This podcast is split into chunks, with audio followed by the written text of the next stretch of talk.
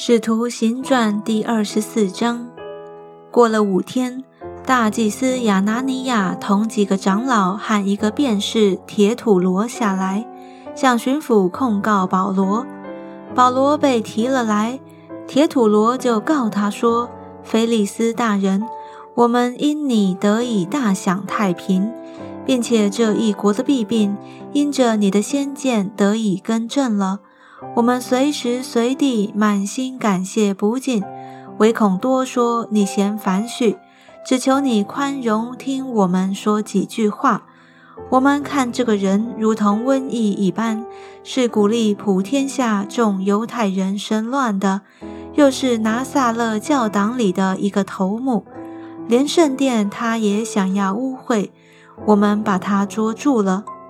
你自己就问他，就可以知道我们告他的一切事了。众犹太人也随着告他说，事情诚然是这样。巡抚点头叫保罗说话，他就说：“我知道你在这国里断事多年，所以我乐意为自己分诉。你查问就可以知道。”从我上耶路撒冷礼拜到今日，不过有十二天，他们并没有看见我在殿里，或是在会堂里，或是在城里和人辩论，耸动众人。他们现在所告我的事，并不能对你证实了。但有一件事，我向你承认，就是他们所称为异端的道，我正按着那道侍奉我祖宗的神。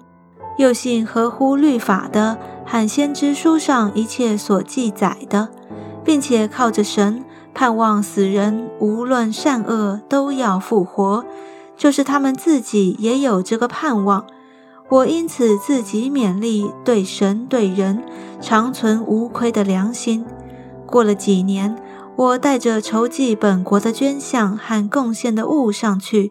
正献的时候，他们看见我在店里已经洁净了，并没有聚众，也没有吵嚷，唯有几个从亚细亚来的犹太人。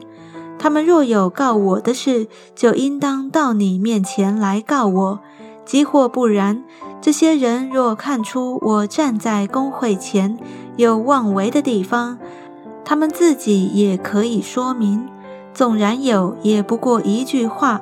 就是我站在他们中间，大声说：“我今日在你们面前受审，是为死人复活的道理。”菲利斯本是详细晓得这道，就知无他们说：“且等千夫长吕西亚下来，我要审断你们的事。”于是吩咐百夫长看守保罗，并且宽待他，也不拦阻他的亲友来攻击他。过了几天。菲利斯和他夫人犹太的女子土希拉一同来到，就叫了保罗来听他讲论信基督耶稣的道。保罗讲论公义、节制和将来的审判。菲利斯甚觉恐惧，说：“你暂且去吧，等我得便再叫你来。”菲利斯又指望保罗送他银钱，所以屡次叫他来和他谈论。过了两年，波求菲斯都接了菲利斯的任，菲利斯要讨犹太人的喜欢，就留保罗在监里。